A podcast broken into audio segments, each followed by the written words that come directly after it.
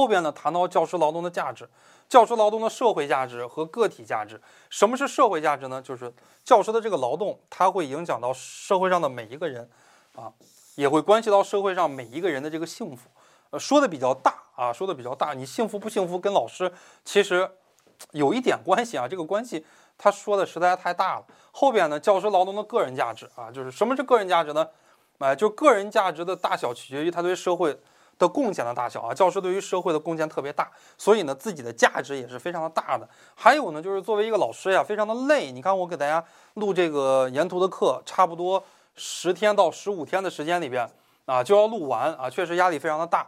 前段时间呢，我们来录这个课，如果大家观察的比较仔细，我脖子后边呢还长了一个瘤啊，那个瘤还红了，还肿了，肿得非常的大，对吧？肿得有比核桃还大，结果还做了个手术，啊，就是非常非常的苦啊，就是刚打完吊瓶，对吧？吃着消炎药来消着炎，嗓子都是哑的，整个扁桃体都是哑的，没办法，还继续上课，哎，这就是非常的累。但是呢，在累了过后，可以享受到很多的乐趣，比方说我们沿途的很多老师，哎，做过一些课程的调查呀。对吧？呃，这个中外教育史、教员、教心，哎，我们做过一些调查。呃，调查里边呢，大家普遍反映，虽然姚老师不是所有的老师里边长得最帅的，但是呢，是我们最喜欢听姚老师讲课的。哎，这是当但当作为一个老师啊，桃李满天下的时候，呃，就会感觉到自己非常非常的开心啊。尤其是我这个人呀，如果大家关注过我，我是一个比较喜欢旅游的人。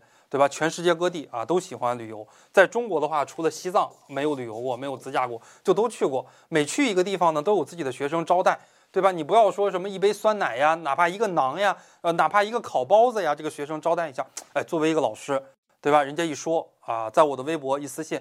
哎呀，姚老师，你来我们新疆了，对吧？哎，我说是来新疆了。他说我请你吃饭，我说你不用请我吃饭啊，你是一个学生，你也没有钱，你请我吃个烤包子就行。你告诉我哪个烤包子好吃？虽然就两块钱一个的这种烤包子里边加的羊肉啊，当然作为一个老师，心里边会非常的暖，对吧？哎，跟我的身边的，跟我老婆，跟我家人吹牛，哎，会跟他们说，你看，这就是当一个老师的好处。哎，走到世界各地，你像我去新加坡、马来西亚、东南亚的一些国家，哎，都可以遇到我的学生。